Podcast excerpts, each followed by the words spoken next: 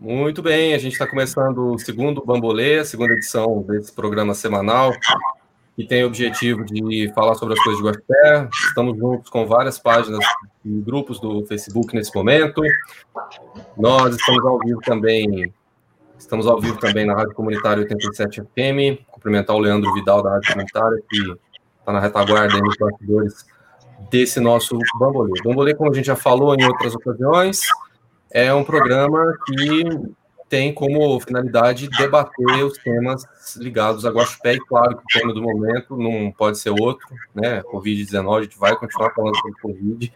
Esse programa é um movimento que começou lá no ano passado, lá no ano passado, aquele longo e comprido ano de 2020, e que é, tem como é, consequência é, essa produção semanal fixa, sem data para terminar. Né? Então, a gente está aqui no, no Bambolê, edição número 2, recebendo aqui vários é, participantes, várias pessoas de Guaxupé, pessoas que estão em Guaxupé, pessoas que estão fora e que se juntam a nós nessa noite de 18 de janeiro de 2021 para falar sobre Covid-19 mais uma vez. Claro que nos próximos bambolês, no futuro, Esperamos que esse futuro seja breve. A gente vai discutir outros temas também, não vamos ficar só nesse tema da, da Covid-19, mas é o assunto que, que, incomoda todos nós, uma questão literalmente de, de, vida e morte. A gente tem a parceria de várias páginas ao longo do, do programa, eu vou dizer aqui o nome das, dos parceiros das páginas que retransmitem esse, esse programa. Uh, a gente vai, deixa eu mostrar aqui da esquerda para a direita quem vai participar conosco. Uh, a Gisele Bileia, que é especialista em tecnologia da informação e que hoje, a partir de hoje, passa a compor a bancada fixa aqui do, do Bambolê, vai estar conosco sempre. A Tati Abrão, que está representando o grupo Guaxupé Destaca, que é parceiro dessa nossa transmissão. É, e a nossa intenção é que a cada programa a gente tenha um parceiro, um representante da imprensa, ou dos grupos, ou das páginas que retransmitem esse nosso vídeo, para a gente é, ter uma rotatividade e que é, a gente conseguir ficar mais tempo com os convidados aqui, né? Então, a Tati vai ficar conosco até o fim do programa de hoje. Temos também o Douglas Rodrigues, o Douglas que também faz parte aqui da bancada fixa é, de planejamento e desde o início do Bamboleta com a gente. O Douglas que é professor, ele é doutorando em sistemas educativos. Conosco o Rodrigo Sapedro, Rodrigo psicólogo e psicanalista, e que também é, teve um papel muito importante na época que a gente fazia um trabalho junto na rádio comunitária e volta a, a, a colocar a sua opinião e o seu rosto aqui em Guaxupé, né, para a gente falar sobre os temas da cidade. É, o Dr. Edson Leite, que é o nosso entrevistado de hoje, Dr. Edson Leite, que é médico pneumologista na Santa Casa de Guaxupé, ele que é especialista em pneumologia pela Sociedade Brasileira de Pneumologia e Tisiologia, é, é, tem especialização médica em pneumologia na Santa Casa de Belo Horizonte e participou, enfim, de inúmeros congressos, mais de 40 congressos de medicina no Brasil e em vários países do mundo, e é um guaxupeano que tem uma voz muito ativa na questão da Covid-19 e que está com a gente aqui mais uma vez para falar sobre o tema. Uh, o Luiz Próspero, jornalista Luiz Próspero, o Gordo, que conosco está mais uma vez e que faz parte aqui da bancada fixa do, do Bambolê. E direto dos Estados Unidos, o Dr. Cláudio Spiegel, o Dr. Cláudio, que é professor na Universidade da Flórida e que é, está conosco aqui como um convidado, como um debatedor, né, também para fazer perguntas para o Dr. Edson Leite, mas também para falar sobre a sua experiência como vacinado. É o primeiro vacinado que se tem notícia de Guaxupé, primeiro guaxupeano que se tem notícia que já tomou a vacina contra a Covid-19 antes mesmo da dona Mônica ontem.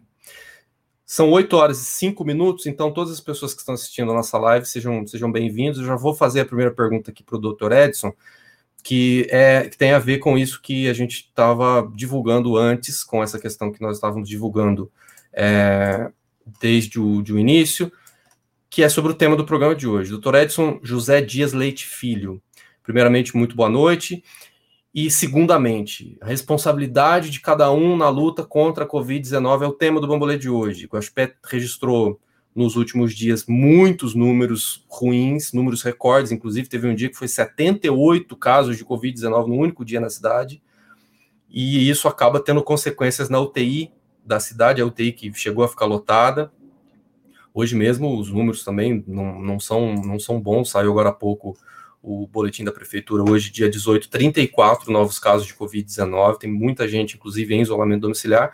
Mas uma pergunta simples, direta: como é que a gente vai sair dessa situação crítica, sendo que parece que as pessoas, sem querer fazer trocadilho, mas as pessoas lavaram as mãos, doutor Edson? Boa noite, Caetano. Boa noite, colegas da bancada do Bambolê. Prazer estar aqui com vocês novamente. Infelizmente, para a gente discutir a Covid, que eu acho que a gente ainda vai ter que discutir durante um bom período esse ano, não vai, não vai acabar tão rápido assim, não. Caetano colocou muito bem. Infelizmente, os números aumentaram, os casos aumentaram, o reflexo no hospital ele é direto, aumentam as internações em UTI, aumentam as internações na enfermaria e sobrecarrega o sistema de saúde. A gente assistiu, sim, nas últimas semanas, um aumento significativo dos casos, tanto consultório, posto de saúde, quanto no hospital. A resposta à sua pergunta é simples, Caetano, uma palavra só: vacina. Não tem outra saída. Não existe um tratamento eficaz, nem precoce, nem tardio. A gente não tem tratamento específico para a COVID.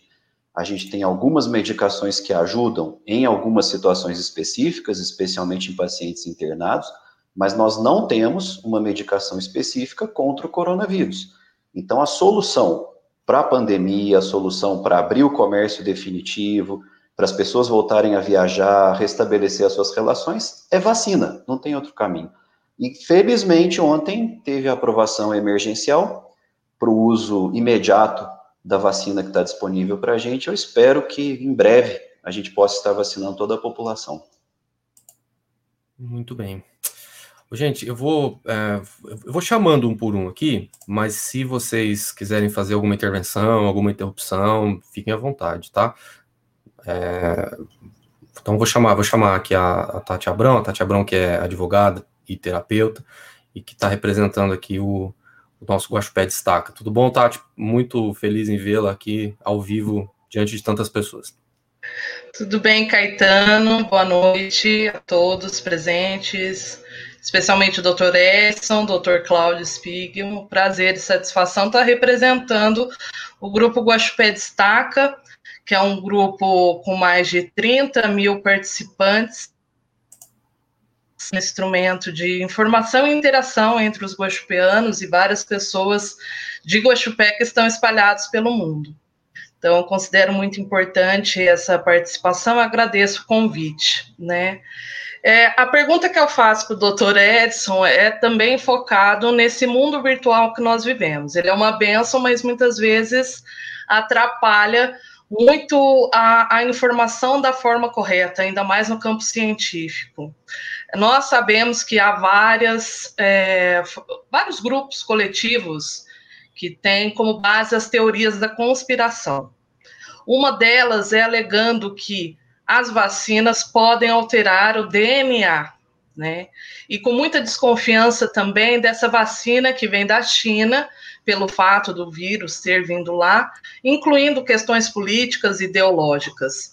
A pergunta que eu faço é: as vacinas têm como alterar o DNA, até como título de informação para as pessoas, porque é uma coisa tão, né, às vezes tão superadas, mas que, infelizmente, pelos movimentos anti-vacinas, ainda é pauta e muitas pessoas não querem vacinar por conta dessas conspirações. Essa é a minha pergunta. É, Tati, não, ela não altera o, o DNA é, as vacinas que nós temos agora no Brasil, a primeira que foi aprovada, que é a da Coronavac, junto com a da AstraZeneca, da Oxford, é, elas não são a tecnologia do RNA, que é a vacina que o Dr. Cláudio recebeu nos Estados Unidos, a vacina da Moderna, junto com a da Pfizer, são as de tecnologia mais nova, que é do RNA. Para alterar o DNA, você precisaria que o vírus entrasse no núcleo da célula, e ele não faz isso. Entra um RNA mensageiro, ele só carrega a informação e apresenta essa informação para a célula, não entra dentro da célula. Daí você tem a produção dos anticorpos. Então, não. Certo. Doutor Cláudio, doutor Cláudio, é... como é que foi essa vacina? Eu acho que falhou um pouquinho. Ou voltou, Caetano? Eu queria perguntar para o Dr. Cláudio, já que ele foi citado aqui, como é que foi, como é que foi essa, como é que foi a vacina, Dr. Cláudio? Eu, eu perdi o som aqui, será que a sua resposta foi ouvida, Edinho. Uh, pelo menos aqui chegou. Ah, então tá ótimo. Não, eu queria. Eu só, eu só queria completar para o Cláudio o seguinte: é, ela não altera o, o, o, DNA e se o Cláudio virou jacaré. Eu acho que não. Se alterasse o DNA, nós estaríamos um jacaré agora. Não, coisa desse tipo. Não, não eu estou o mesmo Cláudio. Mas uh, eu queria enfatizar o que você falou, para o pessoal que está ouvindo, tal, que, que é importante isso. Eu, de fato, tomei a vacina da Moderna que é uma vacina que tem o, o RNA mensageiro, não é isso? Mas as vacinas todas, elas carregam a informação para que o seu corpo possa atuar contra a doença. Todas elas, tanto a Moderna, como a da Pfizer, como a da Janssen, da, da, da Zeneca, da AstraZeneca e até a Coronavac, elas têm diferentes mecanismos para levar a mensagem para dentro do corpo mas nenhuma delas altera DNA, não. E eu queria enfatizar o que o doutor Edson falou, que esse é o caminho. A única maneira de parar essa pandemia é acabar com o hospedeiro. O hospedeiro somos nós. Enquanto nós estivermos não protegidos e dando a vantagem ao vírus para se espalhar, nós não vamos conseguir acabar com a pandemia. Então, a única maneira, o único caminho, como disse o doutor Edson muito bem, é a vacina. Então, quanto mais pessoas, mais rapidamente nós conseguimos vacinar, aí é que a pandemia vai acabar e nós podemos voltar até uma, uma certa normalidade. Como é que está a vacinação aí nos Estados Unidos, doutor Cláudio? Quem aqui, é olha, aqui, bom, é, depende, né? Aqui os Estados Unidos, eles são unidos em muitas coisas, mas os estados são todos diferentes aqui. Cada um uh, tem a sua maneira de divulgar, de, de fazer eh, a triagem. Por exemplo, aqui em Gainesville, eu fui um dos primeiros a ser vacinado, não os primeiros, porque os primeiros foram os, os, profissionais de saúde, colegas do Dr. Edson. Eu tenho um filho que é professor de medicina aqui, a esposa dele, os dois são cirurgiões. Eles foram vacinados, foi o primeiro grupo que tomou a vacina e também os enfermeiros, todos que trabalham nos hospitais, que estão lidando com pessoas infectadas o tempo inteiro. Então, esse foi o primeiro grupo. O segundo grupo, eles pegaram os professores da universidade, os professores aqui que são considerados uh, empregados essenciais. Então, como eu sou professor, membro do corpo desse docente, e tenho mais de 65 anos, esse foi o grupo que foi imediatamente após vacinado. E aí eles começaram a chamar, através do serviço de provisão de, de, de, de saúde local, o município entrou e começaram a chamar por idade. Tanto que uma semana depois que eu fui vacinada, minha esposa, Cristina, foi chamada e ela também já tomou a primeira dose da vacina. Daqui a duas semanas vem a segunda dose e aí nós vamos confirmar se eu vou virar um lobisomem ou não. É porque nos Estados Unidos é lobisomem, né? aqui no Brasil é. Mas uh, tá tudo bem aqui, então é uma para responder também a pergunta da Tati. Uh, precisamos vacinar o mais maior número de pessoas possíveis. É o caminho para se sair dessa pandemia. É o único caminho que existe, como o doutor Edson falou. No futuro, nós teremos remédios para tratar a doença. Mas esse não é o caso ainda agora. O único caminho realmente é a vacina. Com certeza. Deixei um silêncio aqui para ver se alguém queria emendar. Gostaria de fazer uma pergunta para o doutor Edson, então. E aí, gordo, próspero? Vamos, Vamos lá. lá. Doutor Edson, é, hoje a prefeitura emitiu um comunicado Prefeitura de Guaxupé, avisando que a vacinação está próxima de começar, mas não deu uma data porque depende das doses chegarem até a cidade. E aí ela meio que repicou o que o Ministério da Saúde falou, que a prioridade seriam os profissionais da saúde, os idosos que moram em asilos, outras instituições, né? E os indígenas. A gente sabe que Guaxupé, que eu saiba, a gente não tem indígena, então seriam só os profissionais da saúde os primeiros a receberem e também os, os idosos que estão nas instituições aí de abrigo, como asilo e outras instituições.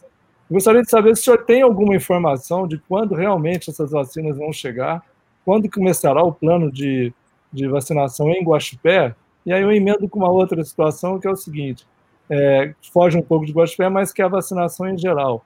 A partir de quando que a gente vai ter uma diminuição dos casos né, de positivo e também de morte depois que a vacina já começa a fazer efeito aí é, nos grupos que foram vacinados, que esses números possam cair um pouco é, em relação ao que a gente está vivendo nesse momento? É, eu tô com eu tô com um sinal um pouco instável aqui, Caetano. Então às vezes tem algumas falhas. Vocês me dão um toque se se por acaso perdeu alguma coisa de sinal. A, a resposta do Cláudio, por exemplo, ficou muito entrecortada aqui, mas é o sinal que está oscilando muito aqui. Uhum. É, a, as perguntas, Luiz, do, com relação à chegada de vacina em Guaxupé, não sei quando, quando vai chegar, eu acho que nem a prefeitura deve ter essa informação. É, hoje a secretária deu uma entrevista para o Jogo Sério, dizendo que também não tem essa previsão, mas que tá, a cidade está é. pronta para começar a vacinar as pessoas caso, quando a vacina chegar, né? E que está conversando com Alfenas para que tudo aconteça o mais rápido possível. Perfeito. O que eu sei do, do governo do estado é que parece que a programação em Minas, com seringas, logística, distribuição, ela está organizada. Então, acho que é uma questão de receber as doses do, do governo para a gente poder colocar em prática. O que a gente sabe, é uma conta matemática simples, é que não tem dose suficiente para todo mundo. Essa liberação emergencial foi uma liberação muito pequena, igual o pessoal brinca, é uma amostra grátis. E eu tenho a impressão que isso vai ser direcionado para os locais onde a situação está mais crítica. Então, a gente fala assim, olha, liberou a vacina, nós é, travou, travou a imagem do Dr. É. Edson e o som também. Ele estava falando, liberou a vacina. Para poder passar com, com segurança para a população. É... Oi? Não, é que o seu, a sua fala foi, foi, foi cortada. Tá me ouvindo? Agora sim. Sim, sim. Travou um pouco, Edinho, mas você está de volta. Tá me ouvindo, Caetano? Estamos te ouvindo sim, doutor. Agora sim, agora voltou, tá normal. Ah, tá. É, o sinal falhou aqui um pouco. Então, assim, eu acho que nós não, nós não temos como fazer a, essa avaliação. É, tá difícil a conexão. Vou pedir para o doutor Edson reconectar, entrar e sair de novo, aí a gente, a gente continua aqui. A, aproveitar então que teve essa queda na, no sinal do, do Dr. Edson, o Mauro Martista falou uma coisa muito importante aqui. Corintianos e palmeirenses de plantão. 3 a 0 para o Palmeiras. Três minutos da segunda etapa, Campeonato Brasileiro. Corintiano sofrendo aqui. Não tem palmeirense aqui no grupo? Doutor Cláudio, boa noite. Tem uma pergunta. Pois não. É, é, a gente tem visto, pegando um gancho que a Tati disse sobre é, teoria da conspiração, desinformação, né? A gente viu o que aconteceu nos últimos dias aí nos Estados Unidos. Como que está essa corrente anti-vacinação, que é uma coisa é, completamente absurda, sendo que é, já foi explicado que a vacina, inclusive aqui, o doutor Edson acabou de dizer para a gente, você completou também que a vacina é a única, a única solução que a gente tem a médio, curto e longo prazo mas é, a ciência tem, tem, que estar muito ocupada nos últimos tempos para é, é, redizer coisas que já foram provadas e têm sido é, cada dia mais questionadas por essas correntes. Uma dessas correntes é a da vacinação. Como, como que está esse problema da desinformação em relação à vacinação nos Estados Unidos? Deixa eu só, antes do Dr. Cláudio responder, só dizer que eu estou fechando o seu microfone, Dr. Cláudio, porque está dando um eco, então, é, quando o senhor não estiver falando, eu vou fechando, e aí a gente, quando o senhor falar, eu abro de novo, porque está dando um, um, retornozinho aí. Mas fica à vontade, agora está tá liberado. Você ah, quer, quer, que eu responda agora? Então tá. Eu, eu posso abaixar um pouco o volume aqui, será que ajuda? Pode ser, pode ser também. Sim. Tá bom, eu estou ouvindo. Melhorou? Melhorou. Melhorou, melhorou, melhorou. Então, olha, esse fenômeno, Douglas, que você está mencionando, não é um fenômeno nem americano nem brasileiro, é um fenômeno mundial. Hã? A desinformação, as, as, as plataformas de, sociais de informação, elas uh, fazem essa desinformação, como você falou. Então, isso acontece aqui, acontece, acontece na Europa, acontece no Brasil. É, eu acho que uh, existe aí um fator que é a educação, né? Você tem que olhar para a população e ver qual é o nível de educação, qual é a distribuição que você tem. Aí você tem um, um fator maior de, de, de impacto é, na, nas populações aonde o nível de educação ainda é um nível muito pago. E aí o impacto é maior. Existe aqui também? Claro que existe, mas a maioria das pessoas, principalmente aqui na cidade onde eu vivo, que é uma cidade universitária praticamente, a cidade depende e gira em torno da universidade, é uma universidade grande, são 60 mil alunos. Então, uh, você não vê esse tipo de desinformação muito aqui, mas isso quer dizer que não acontece nos Estados Unidos? Não acontece aqui também, acontece na Europa, é um fenômeno social que ocorre no mundo, não é particular para nenhum país. Gente... Aí, tem uma, aí, aí, tem uma incidência maior nos estados conservadores, né? Nos estados solistas, né? Exato, exato. Mas eh, a, a força, a politização da questão aqui foi menor. O, que é, uma, o que é uma vantagem. Entende? Existiu, não é dizer é, é mentira se dizer que não existiu, existiu, mas não é, pelo menos como eu que estou fora da, vejo o que, o, que, o, que, o que tem acontecido no Brasil. Doutor Cláudio Gisele, aqui, ó. Boa noite, pessoal, tudo bem? É, o senhor falou que você está numa cidade universitária. Isso. Né? Isso. E, e, e, que aí não gira muito esse torno de é, é, é esse tipo de desinformação. Mas uma coisa que a gente observa aqui no Brasil é que essa desinformação ela é compartilhada por pessoas que inclusive cursaram universidades. A gente vê profissionais como advogados, como médicos, como juízes compartilhando informações que são fáceis de checar a veracidade, né? Gisele, eu vou dizer uma coisa para você. Eu falei de educação, mas não falei de educação formal. Eu estou falando de educação básica. Entende? Não básica em termos de elementar. É, é uma, é, uma, é, uma, é uma formação de caráter que eu estou falando. E não a educação formal de fazer medicina, ou fazer engenharia, ou fazer advocacia. Entende? Então, é essa, essa, essa montagem é que é necessária para que a gente não caia nessas malhas da conspiração, como disse a Tati. Deixa eu ligar o microfone do Rodrigo, está fechado aqui. Você Ajudou aí para vocês? Deu para ouvir? Deu, deu para ouvir, doutor, mas eu acho que, eu, eu acho que ainda está um pouquinho tá um pouquinho baixo. É quando a gente fala que faz o, a volta. Então vou, vou manter fechando aqui, aí a gente, qualquer coisa. Tudo bem, tudo gente, bem. abre, tá? Vamos lá. Mais fácil para você. Tá, Joia. Rodrigo Sá. Boa, boa noite a todos. Boa noite, doutor Edson. Boa noite, doutor Cláudio. Boa noite, Gisele, Tati, Douglas, Luiz, Caetano. Boa noite, todo mundo que está acompanhando a gente. É, pessoal, eu queria começar, na verdade, eu queria falar aqui um pouquinho, pode, pode ser um pouquinho longo que eu vou falar, mas é puxando também um pouco o que a Gisele estava falando e também o que todo mundo estava falando aí um pouco anteriormente, o doutor Cláudio, o Douglas também falando sobre essas questões, a Tati perguntou sobre essas questões da teoria da conspiração, mas eu vou falar um pouquinho, já na primeira fala do doutor, do doutor Edson, ele falou sobre o tratamento, de não existir tratamento precoce, de que, que resolve a vacina, e eu estou reforçando isso porque hoje pela manhã, hoje à tarde, teve o pronunciamento do nosso ministro da Saúde, e ele não falou tratamento precoce, mas ele usou a expressão atendimento precoce. E essa expressão atendimento precoce, na meu modo de, de, de entender, até num primeiro, num primeiro momento, é, doutor, eu pensei que ele quis pensar que ele pudesse estar se referindo àqueles primeiros protocolos do Ministério da Saúde, saturação de oxigênio, é, observação, fica monitorando em casa. Não, depois ele foi falar sobre medicação, que os médicos estão gabaritados a medicar com relação ao primeiro atendimento com o ministro, o ministro da Saúde falando hoje.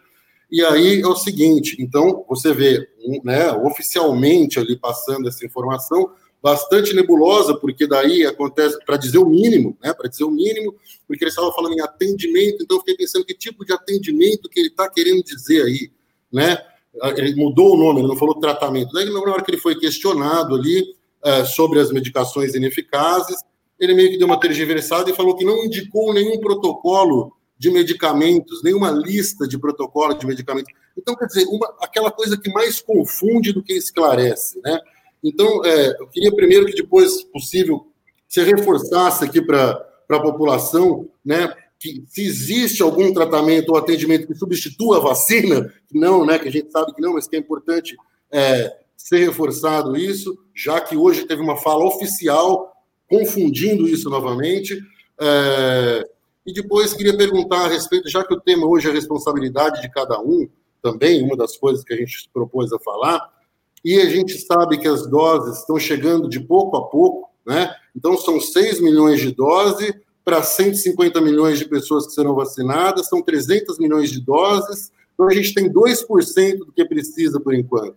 E esse circo político armado, todo mundo tirando fotinho, batendo vacina, mas a gente não tem as vacinas ainda, algumas só, algumas poucas chegando, né? Então, eu queria saber, ainda depois disso, a gente tem aquele todo o tempo para enfrentar depois ainda, então é o ano inteiro mesmo se bobear, ainda precisando dessa responsabilidade da população. Queria que o senhor falasse um pouquinho a respeito disso, dessas, desses cuidados que a população ainda precisa, já está preparada para continuar tendo, apesar de toda a dádiva da vacina chegando. Muito obrigado.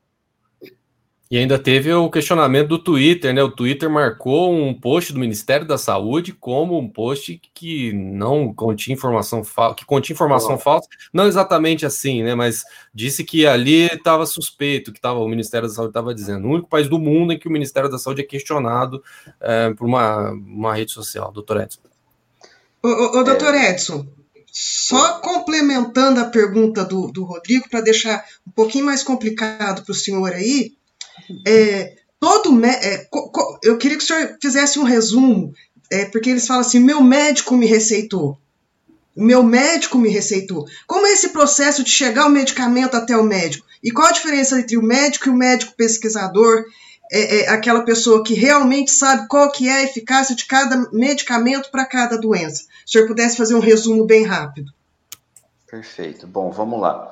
É, primeiro, fica de olho aí no meu sinal, que hoje realmente está tá difícil aqui. Eu fiquei devendo uma, uma parte da pergunta do Luiz, que também dá para a gente emendar com essa do Rodrigo, Sim. que é quanto tempo nós vamos ter de resultado da vacina a partir do momento que ela for aplicada, quando que a gente vai ver o reflexo? A resposta é, depende da quantidade de pessoas que a gente conseguir vacinar. Quanto mais gente for vacinada, aí sim, nós vamos ter um reflexo muito maior disso, talvez num período aí de alguns meses. Mas se a gente tiver uma campanha de vacinação muito fraca, nós não vamos conseguir atingir isso. Porque uma parte pequena da população será vacinada, outro tanto vulnerável ainda ao vírus, aí nós vamos continuar tendo problema durante muito tempo. Não dá para precisar em quanto tempo isso vai acontecer, vai depender da nossa eficiência em vacinar a população. É, com relação à pergunta específica do, do Rodrigo, assim, é difícil a gente falar nessa questão de, de tratamento, porque assim, eu já, eu já perdi a paciência com isso, sabe? Vou ser bem sincero com vocês. É, esse negócio de tratamento precoce, é assim, a gente precisa trabalhar com medicina baseada em evidências. A gente precisa ter trabalhos científicos sérios, bem conduzidos, que mostram que aquilo dá resultado. Eu não posso chegar aqui e falar assim: olha, eu descobri um medicamento sensacional para o tratamento da Covid, testei nos meus pacientes, a minha experiência pessoal foi muito boa. Esse é um nível de evidência muito baixo, muito pequeno. A gente não pode levar isso em consideração. Você precisa dividir num papel grande, de preferência em vários centros, aqui um, nos Estados Unidos outro, na Europa outro, onde você pesquisa populações diferentes, com algumas características parecidas, e você expõe essa população. Uma parte é um tratamento, uma parte sem tratamento, que é o nosso grupo controle, para poder comparar os desfechos. Se nós vamos ter um desfecho favorável ou não. Aí sim nós vamos ter evidência boa, evidência forte, evidência suficiente para saber que esse tratamento funciona ou que esse tratamento não funciona. Se a gente for basear só na nossa experiência pessoal, isso vai ser falso, isso vai poder dar uma sensação ruim que aquilo funciona e, na verdade, aquilo não funciona. Então, assim, eu acho que a gente tem que trabalhar com dados sérios, dados publicados em revistas que a gente tem confiança, dados que são validados por outros pesquisadores, para a gente poder chegar a uma conclusão que aquilo realmente funciona. Eu acho que é assim Não é que a porque gente precisa funcionou trabalhar. comigo E vai assim que a funcionar com ciência outro. séria trabalha. Exato. Hipócrates já Exatamente. dizia, o pai da medicina, que a experiência é enganosa. Então nós precisamos ter cuidado com isso. O tratamento precoce, ele vem muito nesse sentido, é, que deu certo em alguns locais, mas esses locais não compararam com o grupo controle. Então, assim, tem uma população que não foi submetida a esse tratamento e teve o mesmo desfecho? Os trabalhos sérios com a cloroquina, por exemplo, que foram feitos assim, mostraram que o desfecho é o mesmo. Tanto faz se você der ou não der a medicação, o desfecho é o mesmo, com alguns efeitos colaterais que podem ser sérios em pessoas que têm problemas cardíacos, por exemplo. Então, é um tratamento que a gente não usa, a gente abandona. Então, você ficar pegando, olha, a vitamina C, a vitamina D, o zinco, a ivermectina, a anita, a resposta que a gente tem que dar é a seguinte: escuta, tem trabalho sério sobre isso? Tem trabalho que mostra benefício dessa medicação? Os efeitos colaterais são toleráveis? Se as respostas são não, isso não deve ser usado. O problema é que aqui isso transformou numa questão política. O que é uma questão médica, o que é uma questão técnica, o que é uma questão científica, virou uma questão se eu sou a favor ou contra o Bolsonaro. Então, assim, ficou muito difícil isso. E você vê médicos embarcando nisso, é muito triste. Porque aí você perde totalmente aquilo que você acredita, que é uma medicina séria, baseada em evidências, e vira uma, uma questão política. Então, a gente tem que ser muito criterioso com isso. E, infelizmente, algumas entidades médicas deixaram isso a critério de cada médico. Prescrever, você tem o direito de prescrever, mas eu acho que a gente precisa fazer uma coisa séria e prescrever aquilo que realmente funciona. Se vem um trabalho sério que mostra que a ivermectina funciona, que ela é eficaz, lógico que nós vamos usar.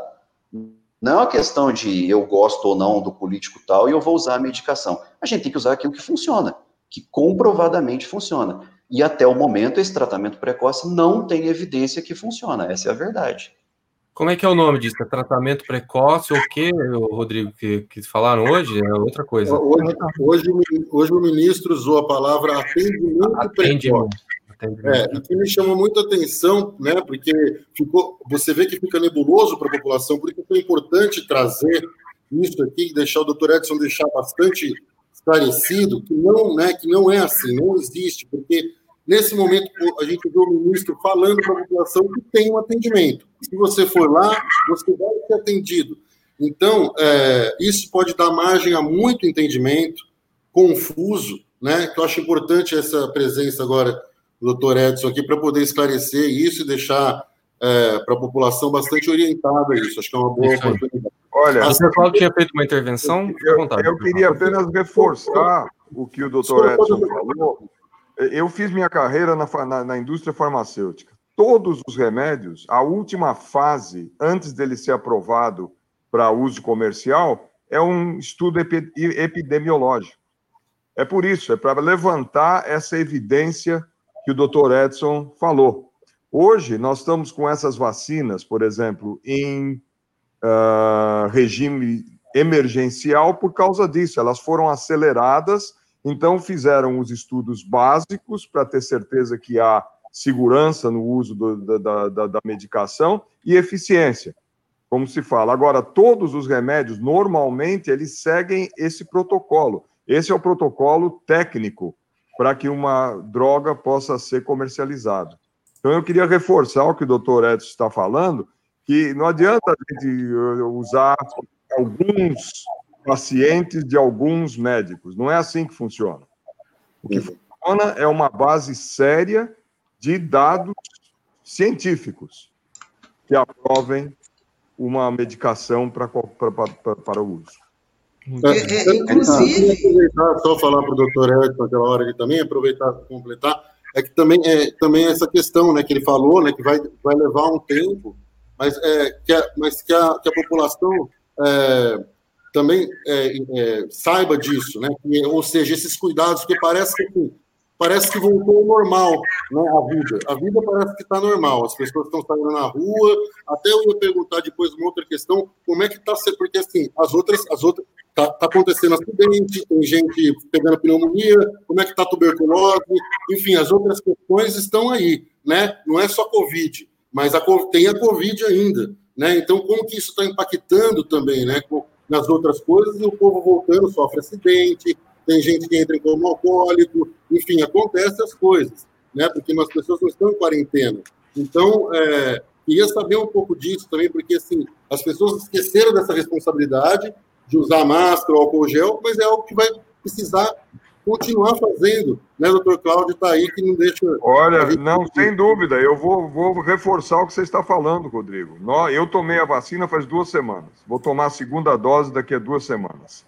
Eu não parei de, eu não vou a aglomerações nenhuma, eu estou dando aula eletronicamente, para o meu curso está totalmente, eu falo aqui de casa como estou falando com vocês, com os alunos, não estou me expondo e não, não vou continuar me expondo até que essa a pandemia possa ser amainada. Porque mesmo que você tomou a vacina, nada impede, como o doutor Edson já falou, de que o efeito seja pequeno, porque a maioria dos hospedeiros voltam a se aglomerar, a se expor, a não usar máscara, a, a não usar distanciamento social, etc. Ninguém pode fazer isso ainda. Mesmo quem for vacinado tem que continuar com todos os cuidados de higiene, lavando as mãos, usando a máscara, não vá aglomerações. Eu sei que é difícil, isso é mais fácil falar do que fazer, eu entendo, porque nós somos animais sociais. Então é difícil fazer isso tudo. Mas, no fundo, o que está em jogo é a vida. Não se pode esquecer isso, não, é a vida que está em jogo. A essa, vida está em jogo. Essa, Esse é meu medo, viu, doutor Edson, doutor Cláudio, pessoal? Tem 4 milhões de mortes no mundo. Isso não é brincadeira. Realmente não é brincadeira. Então, a gente precisa continuar com as medidas de segurança, de higiene, de não aglomeração, de distanciamento, mesmo com a vacina, para que uma vez que a vacina faça a sua, o seu impacto na população, a gente possa começar a voltar ao normal. Ele fala que a, a vida é o que está em jogo. Já já a gente vai colocar um vídeo aqui de uma enfermeira da Santa Casa de Guaxupé que faz um apelo para a população sobre a situação da Santa Casa e sobre essa questão de vida e morte. Né? Daqui a pouco a gente vai ver o vídeo de uma enfermeira, a Silvia, que, vai falar para a gente sobre como é que está a situação na Santa Casa. Mas o Douglas tinha feito um comentário, Douglas? Sim, é justamente pegando um gancho no que o Dr. Cláudio e o Dr. Edson falaram há pouco, sobre essa distância, não é necessariamente depois da vacina, mas a distância de agora até a vacina. A, é, a gente, um paralelo com o Rodrigo comentou a respeito de acidente em estrada, né? A gente comenta é, fazendo, pensando que são os últimos 10 quilômetros finais de uma grande viagem. Quando o motorista já começa a relaxar, não, tá chegando, já não preciso prote me proteger da mesma forma, andar da mesma forma, com a mesma atenção que eu andei o restante do percurso. E já, já, a gente já começa a perceber que tem pessoas que já estão tratando a vida com extrema normalidade, é, transitando entre idosos, é, deslocando idosos para outros lugares, é, já contando já contando que a vacina. Então, já contando que a vacina vai chegar dentro de alguns meses aqui, contando com uma logística política que muitas vezes é anunciada, o governador de Minas anunciou compra de seringa, é como se eu anunciasse um casamento, mas sem noivos, né? Sem, sem, as pessoas que vão participar. O protocolo de intenção de compra da Prefeitura de Guaxupé é isso, né? A gente assinou um protocolo de intenção de compra da vacina do Butantan, um protocolo que né, uma, uma, uma é, existe uma distância legal e formal, né, que é uma distância burocrática até é, em casos como a gente está falando de uma. Mas diante da inércia, né, da, da, da, de falta mesmo de direcionamento, todo mundo vai pensar em plano B, né? É, desculpa te cortar, já te cortando, Douglas. Eu vou pegar também um trechinho do, da, da, resposta do doutor Edson a respeito da porcentagem. Então, nós temos cerca de 2% que garante a, a vacinação aqui de 2%. É, tem-se uma porcentagem já estipulada para que é, a população, todos nós, né, é, possamos tranquilizar e começar a flexibilizar qual a porcentagem que nós devemos atingir, né, que eu creio pela situação que nós nos encontramos, ser muito difícil vacinar 100% num tempo hábil, né? Tem-se uma porcentagem do, do, quanto que seria importante de, de vacinações para a gente começar a, a, retornar a flexibilizar as medidas, os protocolos, por exemplo, começar a sair sem máscara, aglomerar, fazer festa. Tem-se um, um, essa estimativa? Os epidemiologistas trabalham com 70% da população para você poder adquirir. Eu não gosto do termo imunidade de rebanho, eu acho esse termo muito desconfortável, mas eu, eu acho que imunidade coletiva fica, fica melhor. Se você atingir 70% das pessoas vacinadas ou com anticorpos de proteção, você teoricamente teria condições de tornar a pandemia uma doença controlável. É, isso é uma coisa teórica. A gente precisa ver se na prática a gente vai então. se comportar dessa forma, porque a Covid tem surpreendido a gente em várias coisas que a gente acreditava e no dia a dia elas se mostram um pouco diferentes. Mas essa seria uma porcentagem que os epidemiologistas trabalham, eu acho que é uma porcentagem viável. Claro que quanto mais gente a gente vacinar, num ritmo mais rápido, a gente chega nesse, nesse valor. Só pegar uma, dois ganchinhos importantes aí. Quando a gente fala em vacina, dá a sensação que nós vamos vacinar e nós estamos 100% protegidos contra a Covid. Isso não funciona assim, tá? É, nenhuma vacina é 100% eficaz. Nenhuma. Quando a gente fala dessas vacinas dos Estados Unidos, que são muito boas, é um resultado impressionante, 95%, 94%, é, não é 100% de cobertura. Aqui nós estamos trabalhando de 50%, de 70%. O que, que elas significam? significam que nós vamos ter, se contrairmos o vírus depois da vacinação, 50%, 70% de chance de não desenvolvermos doença. Esse é o raciocínio que a gente tem que fazer, mas a gente não está 100% coberto. Por isso é muito importante que as medidas de proteção continuem. Porque eu vacinei, ah, então eu estou ótimo, eu não vou ter mais doença. Não, eu ainda tenho uma chance de ter o contato com o vírus e desenvolver doença. Tomara que a gente tenha um desenvolvimento mais leve, muito mais suave, que não precise de internação, que é outro ganho importante das vacinas. Nós vamos diminuir o impacto no sistema de saúde. Menos internação hospitalar, menos óbitos, vai ser outro ganho importante. Só que a gente vai saber isso ao longo do tempo, à medida que a gente for vacinando. Então, as medidas de proteção, elas precisam continuar. Vamos reforçar: uso de máscara, limpeza de mãos, higiene correta, distanciamento, isso é fundamental. E lembra que a outra pessoa pode não ter vacinado, a gente tem responsabilidade. É, certo. Falha o áudio do Dr. Edson. Bom, então quando falha o áudio do Dr. Edson, é o momento do nosso plantão esportivo. Só fazer uma pausa aqui. Luiz Antônio Próspero, quanto está o Palmeiras? Acho que voltou. Voltou, voltou. 38 Acho que voltou. Doutor Doutor Cláudio. De, deixa, deixa, deixa, deixa eu o próximo falar o placar do jogo aqui, porque eu quero ver um palmeirense falar esse resultado aí. Diga. 38 minutos segundo tempo, 4 a 0 para o Palmeiras, com Gabriel Volante do Corinthians expulso por ter dado um tapa na cara no atacante do Palmeiras. É um baile no Allianz Parque. Cláudio ficou Doutor feliz Edson. agora com a notícia. Antes Deixa eu só fazer uma, uma, um comentáriozinho, tá? O juiz é deve estar tá roubando, Luiz. O juiz deve estar tá roubando. Com certeza. É o Daronco no VAR, certeza. É o... A gente estava falando um pouquinho aí de teoria de conspiração e tudo. Para quem não sabe, o Cláudio trabalhou um bom tempo na AstraZeneca, né, Cláudio? Da, da nossa vacina.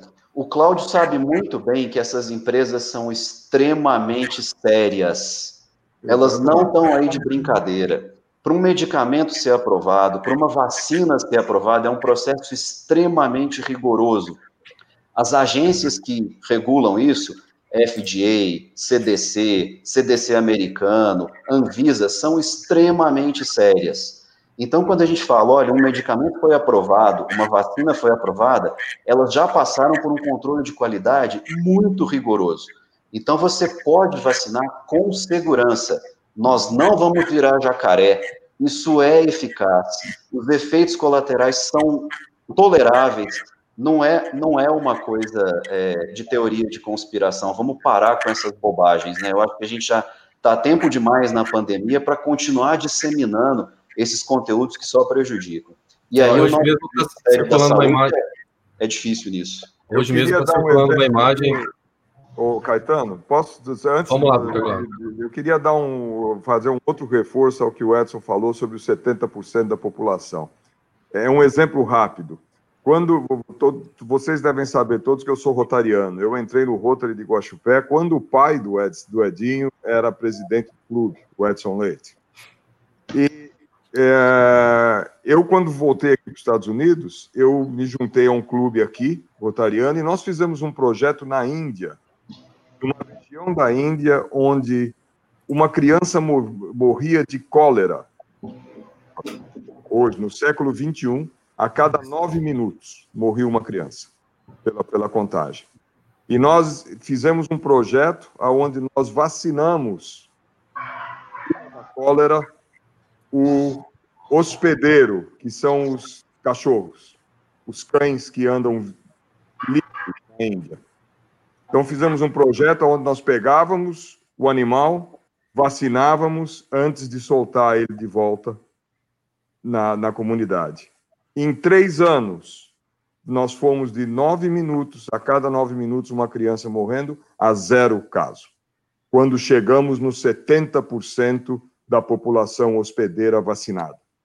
Então, isso é sério, e é, não é brincadeira. O que o, o que o doutor Edson falou precisa ser ouvido por todo mundo aí e prestar atenção que se nós chegarmos a 70% da população vacinada, isso é dado científico, isso não é só desse projeto que eu estou falando, aí é que nós vamos ter amainado e dominado a pandemia. Obrigado. Vocês viram os números de Gospel hoje? Hoje, ó, sa hoje saiu aqui o boletim da prefeitura, de 34 casos. Eu vou colocar aqui o gráfico, eu fiz um gráfico aqui de novembro até hoje. Novembro até hoje, os casos de Covid-19 de novembro até hoje em Gospel. Olha o que, que aconteceu. Novembro até agora, até, até hoje, 18 de janeiro. Os últimos, uh, vou falar os últimos dias aqui. Ontem, 30, hoje 34, ontem 40 casos.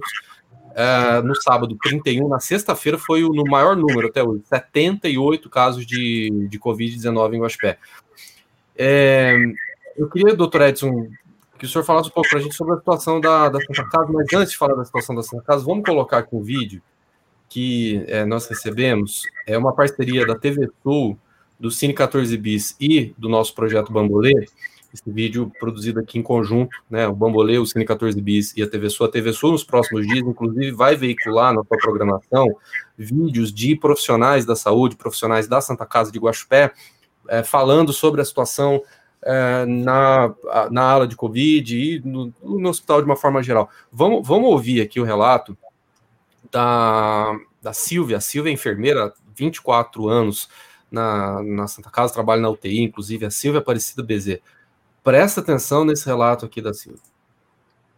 A gente deixa as nossas casas, a gente deixa a nossa família, deixa filho pequeno, tá? deixa pai e mãe. Vocês não sabem como nós estamos vivendo aqui dentro. Vocês não sabem como que a gente vive e como que a gente vê a tristeza dos familiares que estão aqui e que não pode, de hipótese nenhuma, ver o seu ente querido. E nem sequer despedir deles. Vocês não sabem o isolamento deles quando entram aqui que estão com Covid. Vocês não têm ideia do sofrimento de não poder despedir de vocês aí que estão do outro lado. É muito triste. Não é fácil. Mexe com todo mundo, com a população inteira que está tá trabalhando aqui dentro em favor para cuidar de vocês.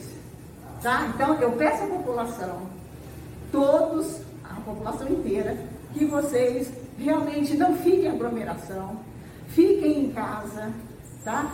Procurem, gente, usar máscara quando for necessário para ter que sair, tá? Usarem lavagem das mãos, o álcool gel tem que ter, vocês andarem com ele, não fazem né, filas, aglomerações, evitem tudo isso, gente. Vocês não sabem que, o que é perder um ente querido. Eu tenho certeza que você aí, que está me ouvindo agora, eu tenho certeza que você não perdeu o teu pai e tua mãe ainda. Tá? Não perdeu um filho, um irmão, um namorado. Tá? E a vida de vocês também. Vocês pensam que é fácil combater o Covid? Não é fácil. Só quem está aqui dentro do hospital, quem está dentro da linha de frente, trabalhando dentro da terapia intensiva, tá? Que sabe o sofrimento de cada um que está acontecendo. Vocês não têm a noção sequer de quem está com Covid e que chega aqui e a gente, para a gente poder cuidar.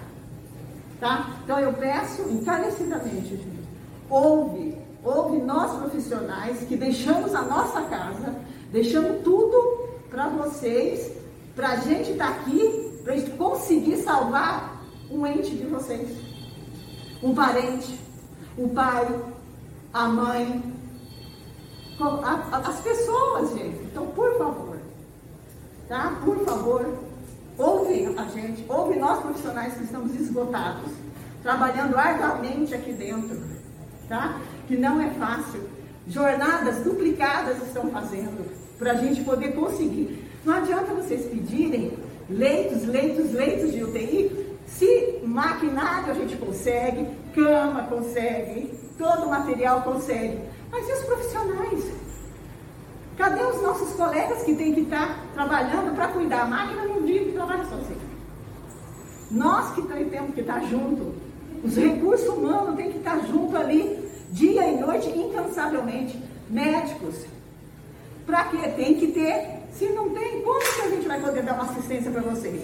A gente só vai conseguir combater esse Covid, só vai conseguir a gente combater o Covid se toda a população se conscientizar da aglomeração. De não se aglomerar, não se aglomerar se não usarem máscaras, ficarem em casa, tá? Chega de festinhas, festinhas para tudo quanto é lado, tá? Parem, gente, pensa. A família que entra aqui dentro, o próprio paciente que entra aqui dentro, vocês não sabem a tristeza que eles têm de não chegar e falar para você que ama você, não vai ter nem, tem nem chance de falar que ama vocês. Que, que queria pelo menos falar, vai ver um oi, uma despedida, não tem despedida. E isso a gente ouve, a gente ouve da, dos pacientes. É muito triste, muito triste. Então eu espero que com, ele, com essa campanha, com essa conscientização, vocês tenham compaixão do próximo. E essa é a minha palavra. Forte, né? Essa é a Aparecida Bezerra, enfermeira há mais de 24 anos, trabalhando na UTI em Guaxupé. Além da Silvia, vários outros profissionais da Santa Casa gravaram vídeos, vídeos que vão ser exibidos nos próximos dias na TV Sul. Também a gente vai compartilhar aqui na página do Bambolê, a produção da TV Sul, do Cine 14 Bis do, do Bambolê. Ô, Caetano. É um muito importante que é a questão da, da falta de, de profissionais, né, Gisele? Não adianta você é. colocar em hospital de cama, de leito, de equipamento, você não tem gente trabalhando e os profissionais vão ficando doentes também, eles precisam ficar isolados também. Né? Então, e aí eu vou, eu vou sair um pouco da, da, da questão da vacina e vou vir para. Ape, apesar de que eu sou uma grande entusiasta da vacina, né? Eu tenho pavor de agulha, mas eu, assim, vou vacinar com toda a coragem do mundo. A, a Andréia, ela da, da, da, vigilância epidemiológica, sabe do, do, meu problema com agulha. Mas eu sei que eu serei uma das últimas a ser vacinada, pela minha faixa etária. Né? Eu tenho bastante tempo aí para aguardar. E aí eu trago para a nossa realidade de hoje, da Santa Casa de Gospé. É, hoje, no dia de hoje, a UTI está com 57% de lotação, se eu não me engano, do último boletim e tivemos 34 casos. Eu acho que nós temos aproximadamente 200 pessoas infectadas. E, e um colega meu que é médico agora, disse né? que a UTI ela, ela é assim, um dia não tem ninguém e no outro dia ela está lotada, porque a Covid ela é várias surpresas. Mas nós já aprendemos muito durante esses 10 meses, porém parece que não aprendemos nada. Né? Nós ainda é, precisamos todos os dias reforçar Quanto mais pessoas doentes, mais a probabilidade do sistema de saúde, o SUS ou o particular, colapsar, porque em São Paulo nós temos é, é, hospitais particulares que estão com as UTIs lotadas. É, é, no Amazonas nós vimos é, pessoas com muita, muita, é, com muito dinheiro e o dinheiro não resolveu nada porque não tinha para onde ir, né? Então eu queria que o senhor falasse, reforçasse, né? Nós temos a vacina, vai ser uma coisa demorada. Quais as medidas de prevenção que nós temos até vir esses 70%, eu vou trabalhar com 75% da população imunizada? Gisele, não tem, não tem muito o que fugir do, das medidas consagradas já hoje, que são as preconizadas e que dão um ótimo resultado. Uso de máscara é essencial, essa é a mais importante de todas. Máscara é o que protege você e protege o, o próximo. Higiene de mãos é fundamental e distanciamento. Essa é a, é a tríade que a gente não pode afastar em momento algum de proteção da, da Covid. Se você faz isso, é lógico que não te garante que você não vai infectar, mas você diminui muito a chance que isso aconteça. Se a gente estiver num ambiente com as pessoas com uma distância segura, todos de máscara, com higiene de mãos, todo mundo se cuidando, dificilmente as pessoas serão contaminadas. Agora, se a gente abandona esses cuidados, que é o que aconteceu muito nas festas de fim de ano, o resultado, você pode esperar dali duas semanas, você vai ver o reflexo disso, como aquela curva que o Caetano mostrou muito bem para gente. Se você acompanha aquela curva, você vai observar nitidamente o pico pós-eleição, o vírus circula muito mais, que é esse pico aí do dia 13 de dezembro, esse é característico pós-eleição, o vírus começa a circular muito mais, no fim do ano atinge o, o, auge de contaminação nas festas de fim de ano. Janeiro, como a gente imaginava, um mês tenebroso. Né? Isso não é só aqui no Brasil, não. Isso a gente está vendo reflexo em todos os lugares. Não é à toa que o Reino Unido decretou lockdown, a Alemanha decretou lockdown, os Estados Unidos estão batendo recordes diários de mortes. Então, assim, isso não, não é futurologia, não é bola de cristal, é só você analisar o, a curva da pandemia que nós vamos chegar nessa conclusão. Com relação a equipes de saúde Santa Casa, que o Caetano colocou antes, a Silvia Caetano, que gravou esse depoimento, é uma das profissionais mais sérias que eu conheço. Ela é extremamente competente, ela é muito dedicada aos pacientes, e se ela está fazendo um depoimento desse, acreditem, essa é a, a, verdade. Uma das situações mais tristes que eu já passei na minha vida, eu formei em 2001, é, já tem um tempinho. 2001, janeiro de 2002 foi a, foi a, a festa e vim para cá em 2004, depois da, da residência. Um dos momentos mais dramáticos que eu já presenciei foi na UTI Covid, que é quando você perde um paciente. Esse paciente interna na UTI Covid, ele não vai encontrar mais a sua família, é, não tem visita na UTI Covid por motivos óbvios, nós não podemos expor as pessoas a um ambiente de alto risco, como é a UTI Covid. É, as famílias recebem notícias por telefone, essa paciente agrava e os casos, quando vão para a UTI, infelizmente, eles são graves e eles têm uma mortalidade alta. Esse paciente morre, ele é colocado num saco plástico, é embalado na UTI, vai para um caixão fechado e não tem velório. Você imagina o impacto emocional que é isso numa família desse paciente. Então, assim, a gente não tem ideia do que é isso. É, quem não passou por essa situação não consegue imaginar o que é você não poder despedir de uma pessoa que você ama e que morre, que você não viu e não vai ver. Então, assim, eu acho que a, a, se todo mundo passasse, é que isso é impossível, mas se todo mundo passasse um tempinho numa UTI Covid, eu não tenho a menor dúvida que o pessoal redobraria o, os cuidados em casa, que infelizmente é uma situação muito triste. É, e o impacto da Covid, ele não é só na UTI Covid ou nos casos de Covid, o impacto é no sistema de saúde como um todo. Vocês viram a notícia no final de semana que a Santa Casa está bloqueando as internações é, de clínica médica. Isso não significa internações de urgência, vamos esclarecer isso, tá? Se a pessoa tem um acidente, se ela precisa de uma cirurgia de urgência, se tem um parto, isso continua sendo realizado mas é uma tentativa de diminuir internações na clínica médica por alguns motivos importantes. Não tem leito disponível, não tem pessoal disponível, as equipes de saúde contaminam. Você não substitui profissional de saúde no dia seguinte, não dá para sair contratando cinco, seis enfermeiras, eu quero mais três médicos. Não existe isso. Em nenhum lugar do mundo isso é, é possível. Então, assim, o impacto, ele não vem só dos casos Covid, ele impacta o sistema de saúde como um todo. Então é, é, muito triste quando a gente chega nesse ponto que a gente não tinha experimentado aqui em Guaxupé. Mas nesse começo de ano agora nós experimentamos UTI lotada, abrimos leitos extras de UTI, eles lotaram dali dois dias, e chega um ponto que se a coisa não acalma, é, onde que nós vamos internar mais paciente? Não tem espaço físico, não tem pessoal, não, não tem jeito.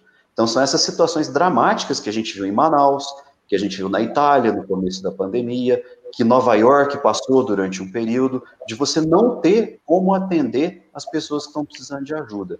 E isso não basta a gente falar assim, como a Silvia colocou, ah, vamos criar mais leito, vamos comprar mais equipamento, essa é a parte mais fácil.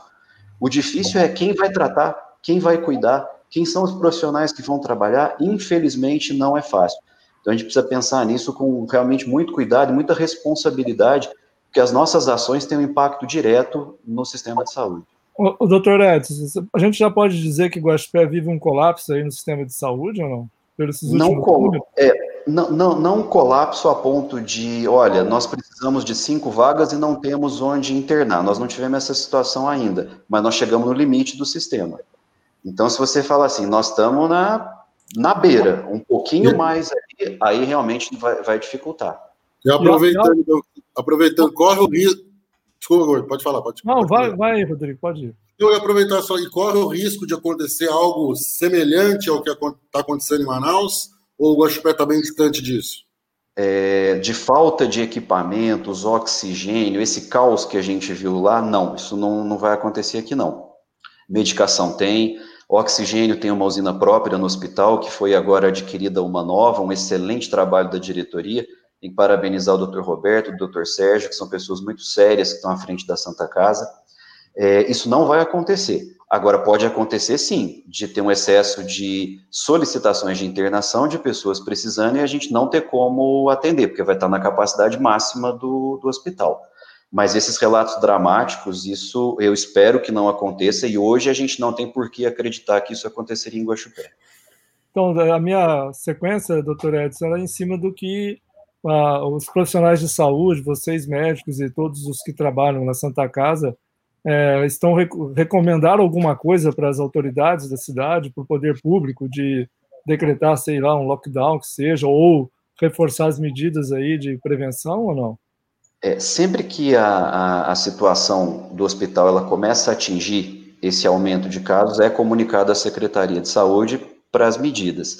O que causa muita surpresa é, eu não gosto de ficar criticando muito as coisas políticas, porque assim, é só quem está lá do outro lado que precisa analisar tudo e para a gente às vezes fazer uma crítica é, machuca alguém ou dá a sensação que a pessoa não está trabalhando, mas esse decreto da prefeitura, por exemplo, o da semana passada é que o entrevistado foi o vice-prefeito, o Rodrigo. achei uma entrevista boa, um cara muito sensato, muito lúcido, e falei, uai, que bacana, eles vão adotar agora critérios técnicos para isso. Aí você fecha o comércio.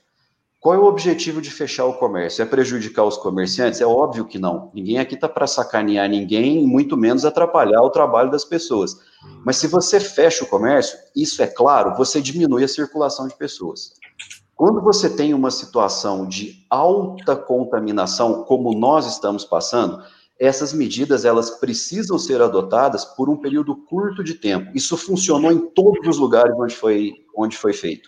Isso é muito fácil de entender. Se as pessoas estão em casa se elas circulam menos, elas não vão encontrar outras pessoas que estão contaminadas ou que possam ser contaminadas. Nós diminuímos o ritmo de contaminação da doença. Nós não vamos diminuir a doença, nós não vamos acabar com a pandemia, mas a gente diminui a velocidade de circulação do vírus e dali duas, três semanas, você tem uma redução do número de casos, isso desafoga o sistema de saúde. Esse é o objetivo dessas ações de fechar comércio. Aí qual é a surpresa que a gente encontra? Isso foi decretado no final de semana, na segunda-feira a entrevista dele. Nós vamos monitorar os casos, nós vamos acompanhar os atendimentos nos postos, nós vamos acompanhar o número de casos novos, as internações no hospital, as vagas de UTI. Ótimo, está perfeito, é exatamente isso que precisa ser feito. Dois dias depois, na quarta-feira, o decreto é revogado. Os casos aumentaram nesse período, as internações aumentaram, o número de diagnósticos novos aumentou. Qual é o critério técnico para isso? Qual é o critério médico-científico para se bloquear uma ação que nem teve o seu impacto e nem teve o seu resultado? Então, assim, é claro que é uma decisão política. Teve uma pressão forte dos comerciantes, que eles têm o motivo deles para pressionar, mas você cede assim, dois dias depois? Como é que nós vamos colher um reflexo disso? Aí depois vai sobrar para onde? Sistema de saúde, hospitais e população. Então a gente precisa pensar com carinho na hora de tomar decisões, que tem decisões impopulares, tem decisões difíceis, mas a gente tem que preservar a vida. Isso é fundamental. Quando começa essa conversa de a economia ou a vida, como foi discutido muito, a vida sempre é primordial, sempre. Com qualquer jurista que você for conversar, você vai falar, não existe essa discussão. A vida sempre é prioritária. E ninguém está falando em lockdown restrito, como foi adotado em alguns países, ou nós vamos fechar por um mês, por três meses. Essa proposta é sempre por um período curto para você dar uma segurada na circulação do vírus e desafogar o sistema de saúde. Esse é o objetivo. Mas as pessoas falam assim, doutor Edson, que ah, mas a loja, a loja fechar, as pessoas não tem ninguém nas lojas. Ó, vamos, olha as lojas aqui. Vocês andam em Guaxupé, não tem ninguém nas lojas. As pessoas não estão se aglomerando dentro das lojas. Por que fechar o primeiro, a loja pequena e manter uma loja grande aberta? A gente, inclusive, fez essa pergunta na semana passada, segunda-feira, para o Rodrigo Borges, prefeito de, de Guaxupé. Mas por que fechar uma loja pequena e as outras ficarem abertas? É claro que existe, inclusive, um decreto nacional, né, federal, determinando o que é, é, serviço emergencial e o que não é. Né? Agora, se o que se o decreto está correto ou não, mas existe ali um parâmetro, imagino que a prefeitura seguiu esse parâmetro, que também é seguido pelo, pelo governo do, do estado de Minas. Mas é uma questão que as pessoas veem com os olhos e chegam à conclusão que, olha, mas não tem ninguém aqui no comércio. Como é que as pessoas vão transmitir coronavírus aqui dentro? Como é que a gente rebate esse argumento, se é que esse argumento tem algo para ser rebatido? É que não, não é uma ação única, né, Caetano? Eu acho que a, a coisa fica muito simplista quando você fala assim, é, mas o impacto na minha loja não pode ser comparado a uma festa em casa. É claro, são situações diferentes.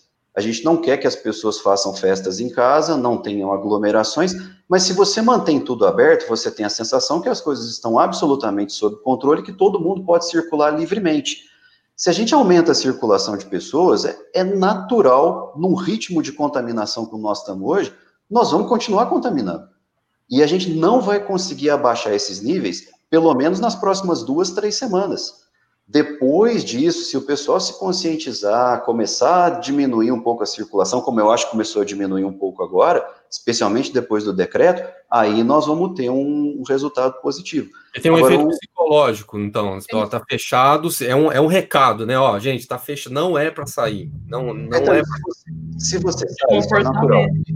Se você vai, é, eu preciso ir até a lotérica, eu preciso ir até o banco, eu preciso ir até a loja tal, você vai no caminho conversar com pessoas, você vai encontrar pessoas no caminho, você vai parar para tomar um sorvete. Se o bar está aberto, te dá uma sensação que nós estamos tudo tranquilo e pode circular. Não é que é um responsável por isso, isso é uma questão coletiva. Se as pessoas todas entendessem que depende da gente o controle, dessa pandemia, que se eu usar máscara, se eu respeitar o distanciamento, eu ajudo no controle da pandemia, ninguém precisava dessas orientações. Todo mundo fala, ah, mas a Coreia do Sul não adotou, é, a Suécia não adotou. Olha o nível educacional, o nível é, socioeconômico desses países, nós não podemos transportar para a nossa realidade, infelizmente. A Coreia do Sul não decretou lockdown em momento algum. O pessoal sabe o que precisa fazer.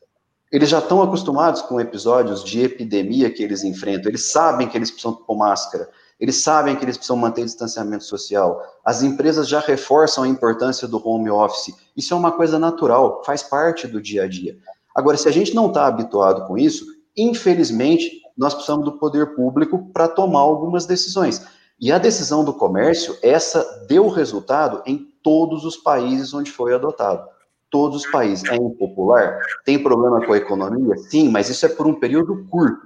Ninguém está sugerindo lockdown extremamente prolongado. Isso o Cláudio pode falar até com mais propriedade, porque também passou por ordens dessa natureza nos Estados Unidos. Mesma coisa, mesma coisa. E essa é a educação a que eu me referi antes, Gisele. A educação que o doutor Edson acabou de falar, essa é a educação que eu me referi antes esse nível de educação básico da população que sabe que nós é que somos responsáveis. Uhum. Somos nós que somos responsáveis. Não é uma lei vinda de fora. Ninguém está me obrigando a fazer isso ou aquilo. Você tem que usar a máscara, você tem que ter higiene pessoal, lavar suas mãos, você tem que se distanciar para proteger a si próprio e ao próximo. Se todo mundo se comportar assim, você não precisa de uma ordem externa do prefeito ou do governador para dizer que você tem que fazer isso. Doutora, só mais uma questão. É, olhando aqui como leigo, a gente vê os boletins emitidos pela prefeitura e tem lá os dados, né? Quantos estão em isolamento domiciliar, quantos estão hospitalizados, quantos casos positivos no dia, quantos atendimentos no dia, é, quantas pessoas recuperadas, mas eu não acho que está faltando um pouco mais de informação, não digo transparência, mas informação em relação ao perfil dos, da, dos que foram contaminados. Nós temos mais de quase 1.900 casos, se não me engano. É um perfil assim, é, são jovens, são velhos, são idosos, são uma faixa etária, um pouco mais também da classe social, para que eu acho que ter uma noção geral né, de como que está, porque só um número, 1.900, 1.950, 42 casos por dia positivos, a gente não tem uma ideia é, de onde está o, maior nível de contágio, se é que está, se está espalhado pela cidade toda, onde precisava ser mais atacado. Essa questão, assim, uma informação mais completa. Você acha que a prefeitura não poderia passar esses dados para a população, ter um conhecimento mais amplo da, da situação na cidade? Eu, eu acho que eles até têm, né? Todas essas estatísticas, pelo menos, é o, o esperado que todo mundo faça, até pela distribuição por bairros, onde você tem mais problema, quem precisa do enfrentamento maior, as prioridades com relação ao atendimento. Quando você pega, por exemplo, o governo do estado, ele fornecia antes, atualmente é, eles não, não têm fornecido, mas vinha sempre um boletim é, com relação às cidades do estado. Número de casos, número de óbitos, até para essas ações de controle, se você recua, se você avança nas medidas, no programa do Minas Consciente, isso, isso é uma coisa que é feita de rotina. Eu não sei te informar como é o andamento da prefeitura, porque eu não, não, não faço parte de nenhum grupo Covid ligado à, à prefeitura ou dessas ações. Mas é interessante sim você saber é, o perfil de contaminação da população, é, onde você contamina mais, e esse rastreamento ele precisa existir, porque isso é o que vai te nortear a, as ações do poder público. Se a gente não tem dados, gente, e, e americano é obcecado com isso, né, Cláudio? Dados, números, e é só assim que a gente consegue trabalhar para contenção. Se a gente fica na base do achismo, ou eu acho que é dessa forma, ou eu quero. Aí nós voltamos àquela questão da experiência pessoal. Isso é extremamente enganoso. A gente precisa trabalhar com números, com dados concretos, com análise séria. Aí a gente consegue um, um resultado mais eficaz. E a, e a cerca entre a informação e a desinformação é muito tênue.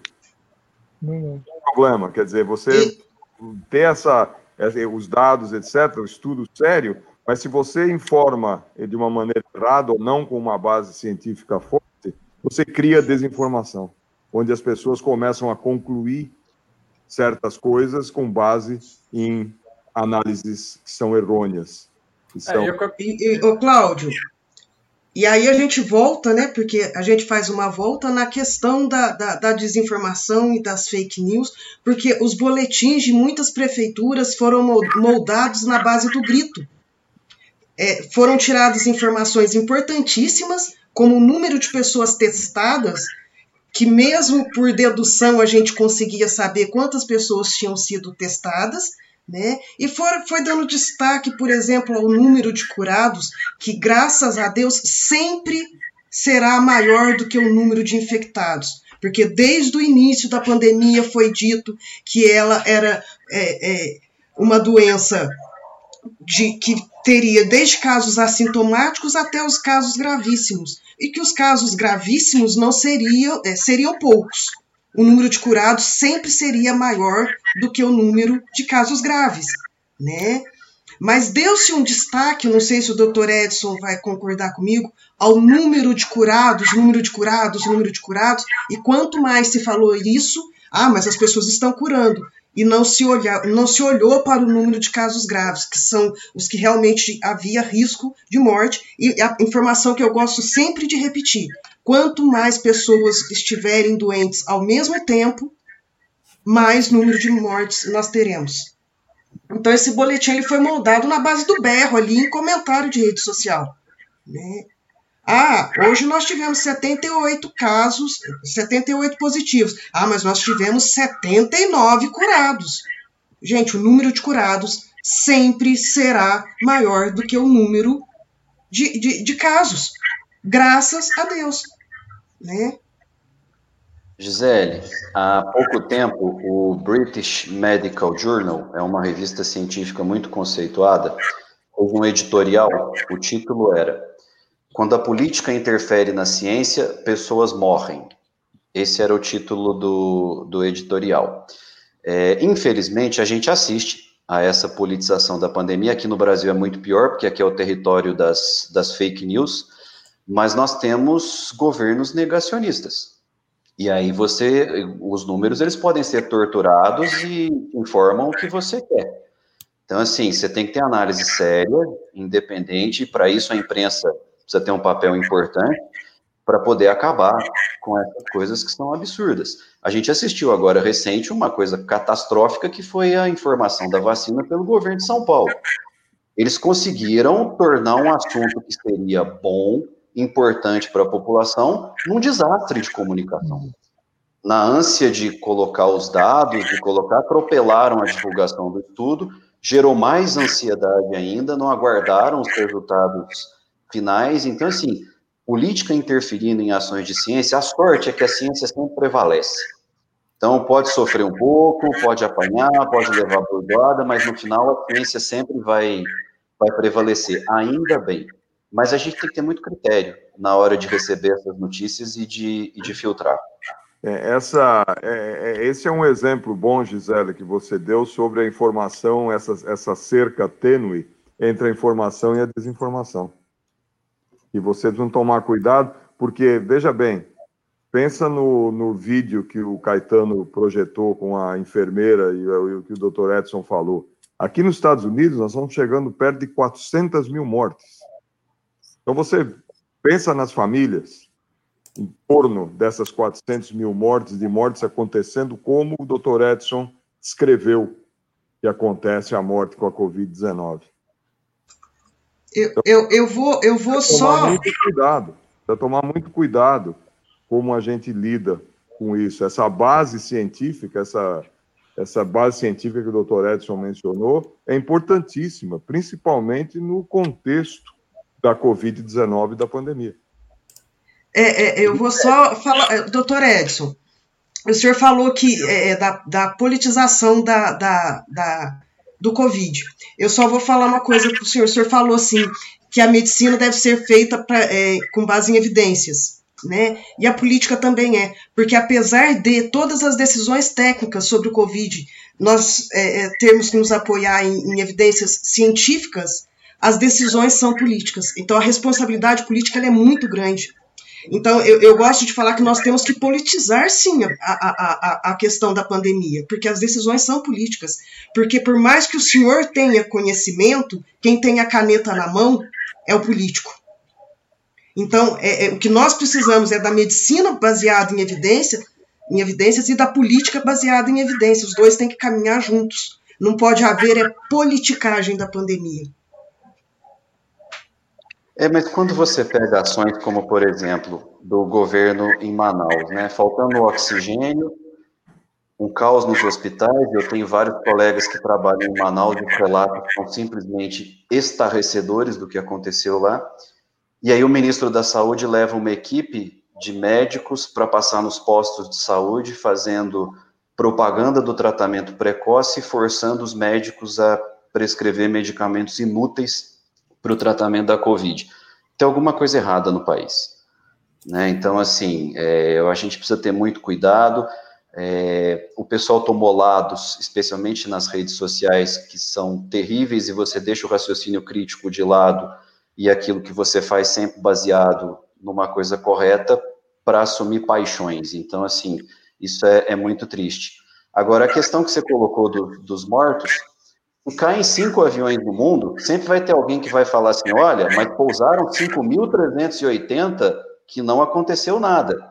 Então, assim, é lógico que a notícia importante é a que vende, é, é a notícia ruim. Isso a gente não pode culpar a imprensa porque vai divulgar o, o, o número de mortes e a gente precisa ver. O, quando você analisa a Covid, você tem que ver tudo: quantos recuperam, quantos morreram, quantos estão internados, quantos vão ficar com sequelas quanto nós vamos precisar acompanhar depois. Então, você tem que ver o, o global. A gente ficar pegando pequenos pedaços do, do, do, do, todo e focar nisso, a gente desvia do foco principal e aí nós vamos ter problemas. Olha, Gisele, você mesmo usou a diferença importante. A decisão sempre é política, de fato, os políticos têm os poderes, mas você não pode fazer politicagem. Você mesmo usou a palavra. A decisão é política, política andando junto com a ciência, como o doutor Edson falou. Mas você não pode é fazer politicagem com isso. E aí você está brincando com a vida das pessoas. E é triste, né, Cláudio? O, o, o, Cláudio conhece bem porque os Estados Unidos têm uma das pessoas mais importantes no mundo no combate a doenças infecto-contagiosas, que é o Dr. Anthony Fauci, uhum. conselheiro de inúmeros presidentes. E calhou, deu azar da pandemia acontecer no governo de um negacionista que felizmente está indo embora agora e vem outro, outro presidente.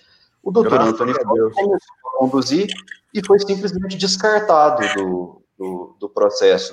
Então é difícil. Às vezes você tem pessoas boas, gente muito competente cercando, mas as decisões políticas são totalmente equivocadas, o que é um problema. Mas você mesmo falou que a ciência sempre vem. Ele, ele ainda está lá. Exato. Já, já aceitou continuar. Já aceitou continuar.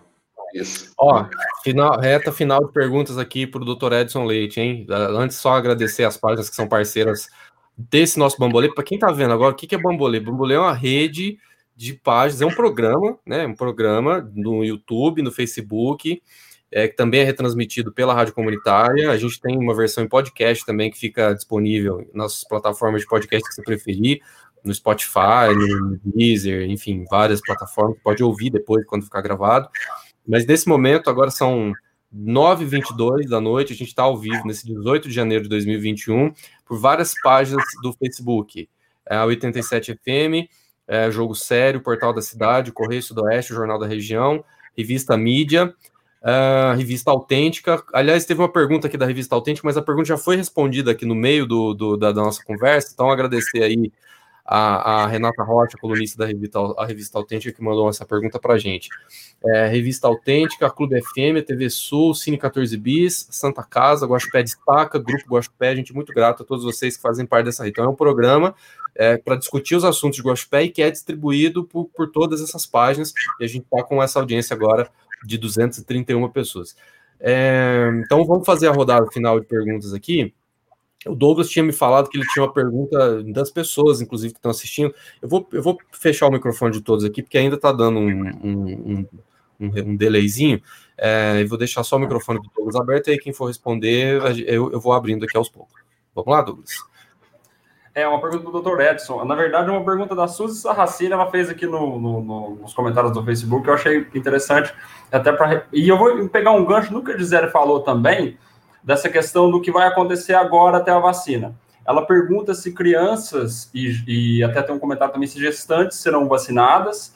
E pegando um gancho nessa, nessa questão que a Gisele falou, da, do, do, uso, do da, uso político de informações, eu também acho, eu também acredito que essa questão de, de, de enfatizar os curados é uma retórica covarde, inclusive, do, na, na, no, na, no, no que tange a, a, a, a, colocar a informação às claras.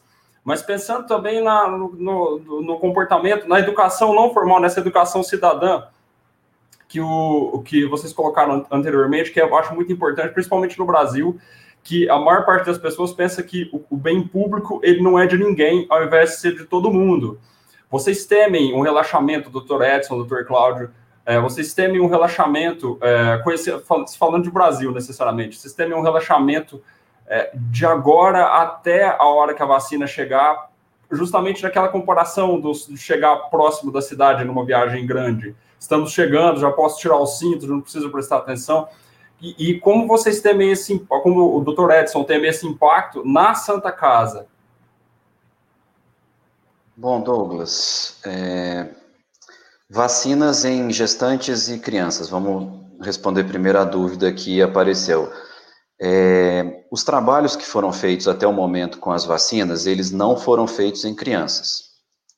É, isso é uma, é uma rotina, você não testa inicialmente crianças, gestantes, pacientes é, de alto risco, imunossuprimidos, em análises iniciais, nem de medicamentos, nem de vacinas. Então, você testa, teoricamente, numa população mais saudável, observa se aquilo é seguro, se os efeitos colaterais são toleráveis, se ela vai ter uma eficácia, e depois você expande o estudo para outros grupos. Então, assim, nós não temos hoje, no momento, evidência para vacinar criança com segurança nem gestante, mas tudo indica que será seguro.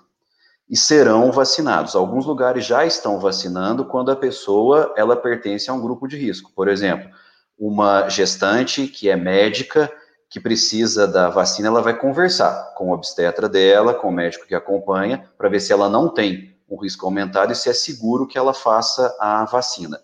Os dados para a vacina da Pfizer e da Moderna já estão mais avançados nesse sentido. As nossas aqui nós ainda não sabemos. Certamente esses grupos serão vacinados, mas não nesse momento inicial. Hoje já começou estudo, tem estudo de todas as vacinas em andamento em crianças mais novas, é, em gestantes, em outros grupos. Então, nós vamos ter essa resposta dentro de, de alguns meses. Mas no momento agora vai ser uma avaliação individual. A pessoa com o seu médico para poder definir. A gente ainda não tem dado de segurança para indicar isso, mas esses dados serão apresentados em breve. É, se eu temo algum relaxamento, eu acho que mais relaxado do que o que aconteceu nesse final de ano agora é difícil a gente, a gente imaginar. Se o pessoal não se conscientizar com a situação que está acontecendo em Manaus, em outros centros, aqui na nossa região, com o hospital atingindo o limite da sua capacidade, é, é muito difícil a gente imaginar uma situação mais complicada que isso. Tomara que isso não aconteça, mas é muito difícil a gente responder pela, pela coletividade. Eu espero que isso não aconteça. Que todos sejam vacinados no ritmo que for possível, que a gente consiga vacinar o maior número de pessoas e que todos se conscientizem que não acaba com a vacinação. Que a gente precisa manter durante um período todas as medidas de proteção para aí sim a gente adquirir uma imunidade coletiva e a vida não voltar ao normal, porque o normal igual antes nós não, não vamos voltar, né? Mas numa situação onde a gente possa confraternizar, viajar e as coisas voltem a, a funcionar de uma forma mais tranquila. Ok. Tati Abrão, sua, sua, sua, sua última pergunta. E? Aí. Então, batendo de novo na tecla do movimento anti-vacina, eu já vi já li alguns comentários nos portais de notícia falando que aí eu já fui né, infectada, eu não vou tomar a vacina. O que, que o senhor orienta para uma mente assim? Serão, serão vacinados da mesma forma, Tati. Ah, uhum. O fato de você ter apresentado a doença não te dá uma imunidade permanente. O que a gente tem visto nos trabalhos é que a produção de anticorpos ela permanece em torno de três a seis meses no máximo e depois esses títulos caem. Então ninguém está imune à, à Covid. Então serão vacinados da mesma forma. Muito parecido com o que acontece com a gripe. Tá? A gente tem gripe várias vezes ao longo da vida e é indicado, no caso das pessoas que precisam da vacina, que a vacina seja feita de forma anual. A gente ainda não sabe qual é a frequência que a vacina da Covid será feita, isso só o tempo vai, vai mostrar para a gente. E deixa eu aproveitar o gancho da gripe. Você sabe qual é a eficácia da vacina da gripe? 50%. De 40% a 60%, dependendo dos anos em que ela é produzida. E é uma vacina muito boa. Você sabe qual é a eficácia da vacina do rotavírus, que não. mudou as diarreias na infância? 50%. Sabe qual é a eficácia da vacina da BCG, da tuberculose, que mudou a história da tuberculose? De Tomei. 50% a 60%. Então, assim, quando a gente fala, ah, essa vacina é horrível, é 50%, não é horrível, ela é muito boa, tá? Vamos Sim. estimular que as pessoas vacinem. Com certeza. Gisele?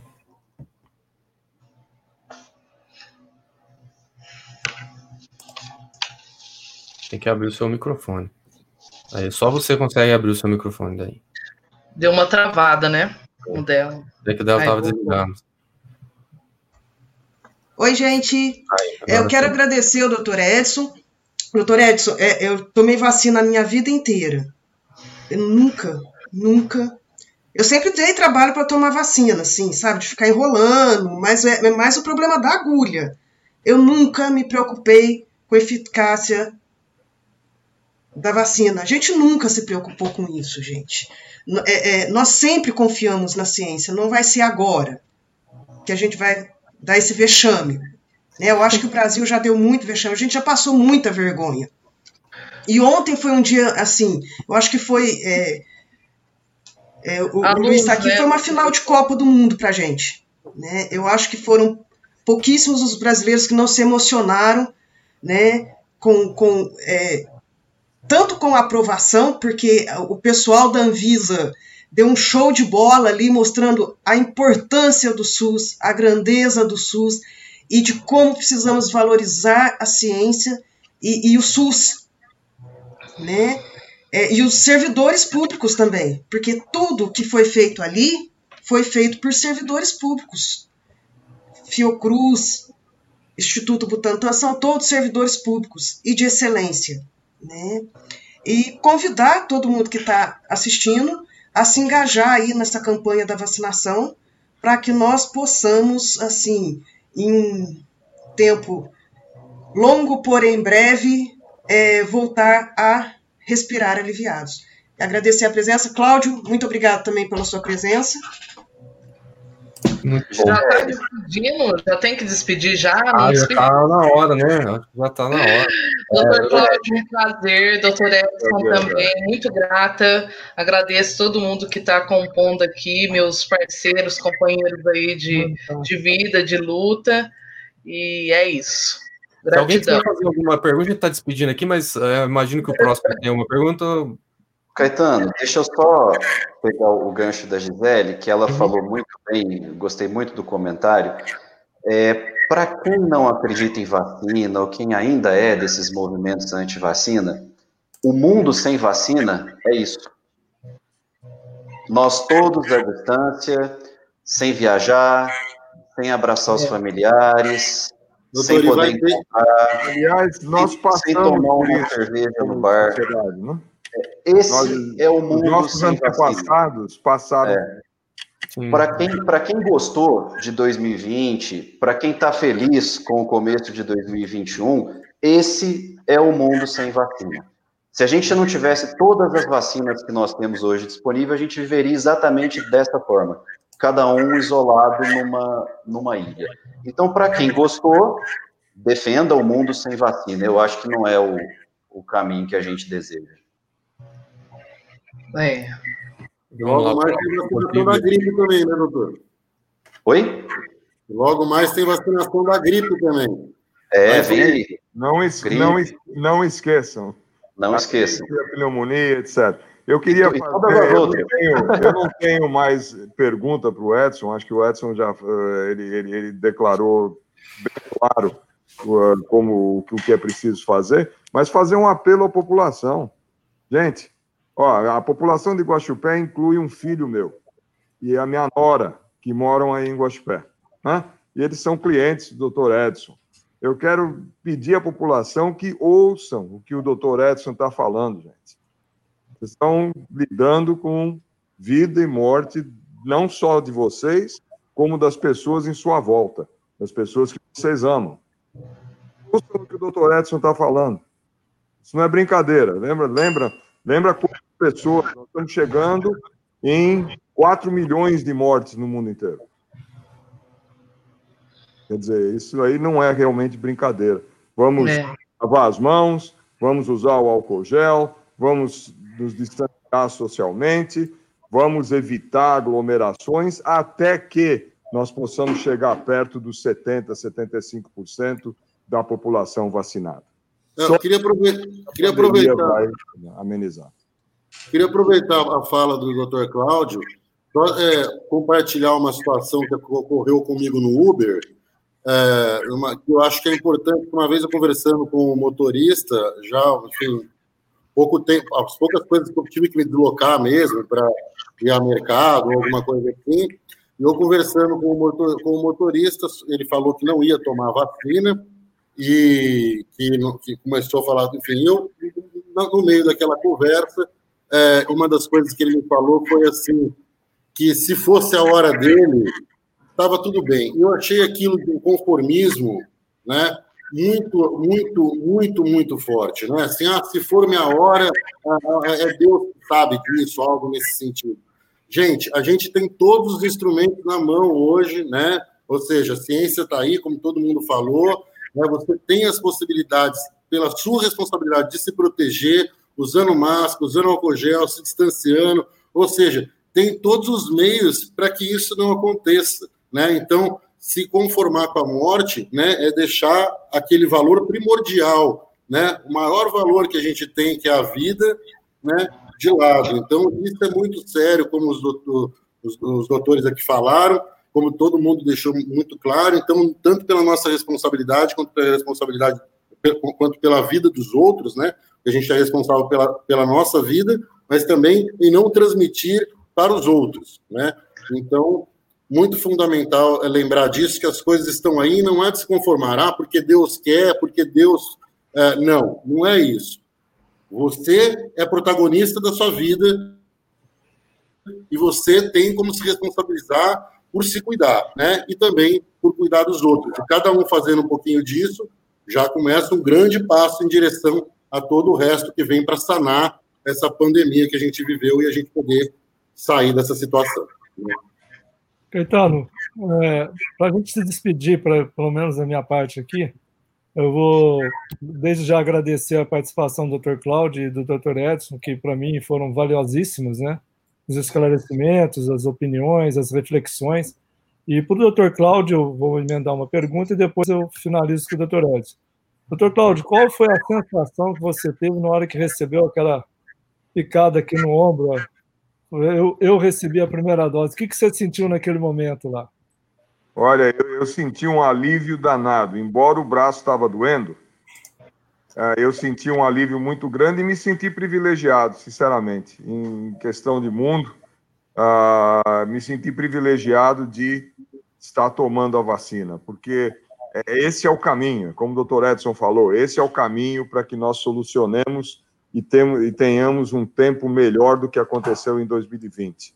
Então, eu, eu senti assim um, um privilégio, realmente, de poder ter se considerado para tomar a vacina num dos grupos mais, uh, mais cedo, né?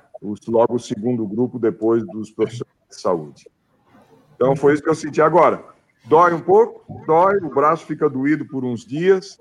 Nos primeiros dias eu senti cansaço, um cansaço maior do que um cansaço normal, mas não, não, não alterou nenhuma atividade. E não tive sintoma nenhum da virose, nenhum. É, praticamente tudo correu normalmente. Apesar desse pouco desse cansaço, e o braço ficou dolorido por uns dois ou três dias. É a famosa dor prazerosa. Feliz, feliz, feliz de ter recebido a vacina, de estar no caminho da solução, em vez de ser parte do problema. Maravilha. E o doutor Edson também querendo agradecer, né? Sua participação, que para a gente sempre é muito importante. Acho que para todos que nos acompanharam, estão nos acompanhando, é, teve um grau de informação muito alto, muito importante. É, todo jornalista é meio chato e a última pergunta não é uma pergunta, é o que a gente deixou de perguntar que você gostaria de responder? Boa pergunta. É, deixa eu, deixa eu essa é boa. eu acho que tem, tem, tanta, tem tanta dúvida sobre a, a Covid que é, é difícil a gente, a gente esclarecer uma. É, é, não é nem uma pergunta, é mais uma reflexão. Nós aqui representamos o Brasil, a maioria, o Cláudio está lá nos Estados Unidos. Esses dois países representam um quarto das mortes de Covid no mundo. 25% das mortes vêm de Brasil e de Estados Unidos comandados por dois governos negacionistas. Isso não é coincidência, tá? Então eu acho que é nosso papel, o papel do Caetano, que faz um trabalho brilhante na pandemia toda, do Rodrigo, do Luiz, de pessoas que levam uma informação com confiança, com credibilidade, que a gente dia após dia vá discutindo essas fake news e acabando com essa onda de bobagens que assolou o país durante a Covid-19. Isso fez um estrago danado na população, é, não só na população de baixa renda, como muita gente pensa, mas um estrago na população como um todo. E, infelizmente, pessoas formadoras de opinião embarcaram nessa onda e ajudaram a piorar a situação. Então, a gente está num momento histórico com a aprovação da, das vacinas ontem, para a gente poder usar em caráter emergencial. A Gisele colocou muito bem, a Anvisa foi muito feliz na, na sua declaração, e uma das, das diretoras da Anvisa coloca que essa vacina está sendo aprovada porque não há tratamento para a Covid-19. Então, a gente precisa entender por que, que a vacina existe E por que, que ela está sendo aprovada? Porque nós não temos medicação para Covid-19. E por que, que eu falo isso? Porque todo dia no consultório eu recebo pacientes que estão tomando ivermectina profilática, cloroquina profilática, como se isso fosse a salvação e que não seriam contaminadas, e se contaminaram, as famílias contaminaram e alguns foram parar na, na UTI. Então, assim, muito cuidado com desinformação. A gente tem um papel muito importante de levar informação de qualidade, esclarecer essas dúvidas. Só uma última, então, aproveitar aqui. É, é o seguinte, não, só para aproveitar dessa questão da desinformação, que hoje eu vi também uma, uma entrevista muito interessante à tarde, rapidinha, falando, é, falando algo importante com relação também, já, preve, já prevenindo uma, uma, suposta, uma suposta desinformação aí que, por exemplo, se uma pessoa estiver contaminada, incubada, por exemplo, com, com o Covid lá, e ela tomar a vacina sem, sem saber que ela está, isso pode se manifestar depois. E aí pode vir gente falar o seguinte: ah, a vacina não, não, não, não, fez efeito, mas não é isso, né, doutor, né, doutor Edson? Isso, exatamente. É, e outra coisa também, você toma a vacina e como acontece com as outras vacinas, e aí vai passar um, dois meses e a pessoa contamina e desenvolve, e espera um quadro mais leve, que é o que a vacina faz. Ah, mas a vacina não funcionou. Lembra, nenhuma vacina é 100% eficaz. Nenhuma. Nenhuma vacina vai te impedir de contaminar e de desenvolver doença. O que nós esperamos é que as pessoas contaminem menos e desenvolvam quadros mais leves da doença. Isso é o que nós esperamos com a vacina. É, é, é, é realmente transformar a Covid numa gripezinha, né? Aí sim. Exatamente. É, é, transformar uma pandemia numa doença endêmica, numa doença que a gente convive como a gente convive. O coronavírus não vai sumir. Vamos, vamos ter isso em mente, tá? O SARS-CoV-2 vai ser mais um vírus que vai fazer parte das infecções respiratórias. Isso é o que a gente espera com a vacina. E isso vai possibilitar que a gente volte a ter uma vida o mais próximo do normal. Muito bem. Gente, estou muito feliz com a conversa hoje aqui. Mais uma vez, um papo muito produtivo. Muito obrigado, doutor Edson Leite, pneumologista da Santa Casa, pneumologista de Guaxupé, e que sempre eh, nos atende. A gente já começou esse projeto no ano passado. Hoje, a partir de 2021, tem o nome de Bambolê, né, que é uma rede que a gente está fazendo aqui para falar sobre a cidade. Então, o doutor Edson já participou de outros encontros e, como sempre, muito gentil, muito brilhante, muito didático no, no, seu, é, no seu comunicar com as pessoas. Muito obrigado, doutor Edson. Muito obrigado, doutor Cláudio Spiegel, que está nos Estados Unidos, é professor é, nos Estados Unidos e que novamente conversa com a gente aqui, trazendo o seu conhecimento e a sua, e a sua experiência e participou desse, desse nosso debate é, também de uma forma muito, muito enriquecedora. A gente muito agradece. Obrigado pelo convite. Sempre que, sempre que puder ajudar, pode contar a Tati Abrão, que representa aqui o Guaxupé Destaca, né, o grupo Guaxupé Destaca, a é, Tati que é advogada, terapeuta, e também participou do nosso encontro. Muito obrigado, viu, Tati?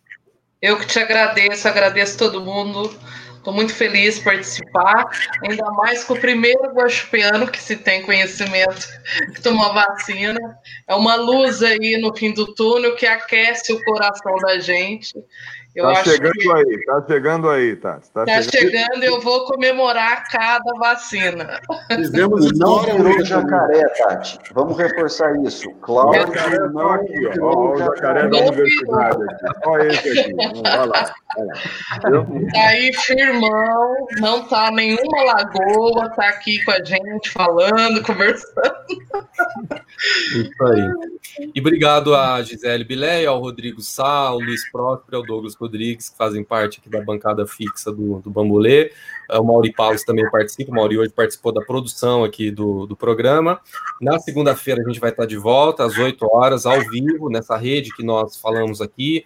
Uh, que são várias páginas do Facebook, páginas uh, parceiras da 87 FM, Jogo Sério, Portal da Cidade, o Correio Sudoeste, o Jornal da Região, a Revista Mídia, a Revista Autêntica, a Clube FM, a TV Sul, o Cine 14 Bis, a Santa Casa e os grupos Guaxupé Destaca e Grupo Guaxupé. E essa nossa conversa também é retransmitida ao vivo pelo FM, pelo 87,9 FM Rádio Comunitária de Guaxupé. Amanhã esse vídeo vai estar disponível também na versão podcast para você baixar, ouvir enquanto está fazendo outras coisas e compartilhar com as pessoas. Hoje nós criamos um grupo de WhatsApp para quem quiser receber as notificações é, do Bambolê, os avisos das próximas entrevistas, o link está colado ali na página do Bambolê no Facebook, cujo endereço é esse, facebook.com.br Bambolê Guaxupé, para quem quiser nos seguir, pode curtir a página, se inscrever no canal do YouTube e, enfim, compartilhar à vontade esse vídeo. É, é muito importante a participação de todos vocês, já que se, se você gostou do vídeo, passa para outras pessoas, copia o link, manda para o pessoal aí pelo WhatsApp, para as pessoas assistirem essa conversa e as próximas que a gente vai fazer. Muitíssimo obrigado a todos e até o próximo. É.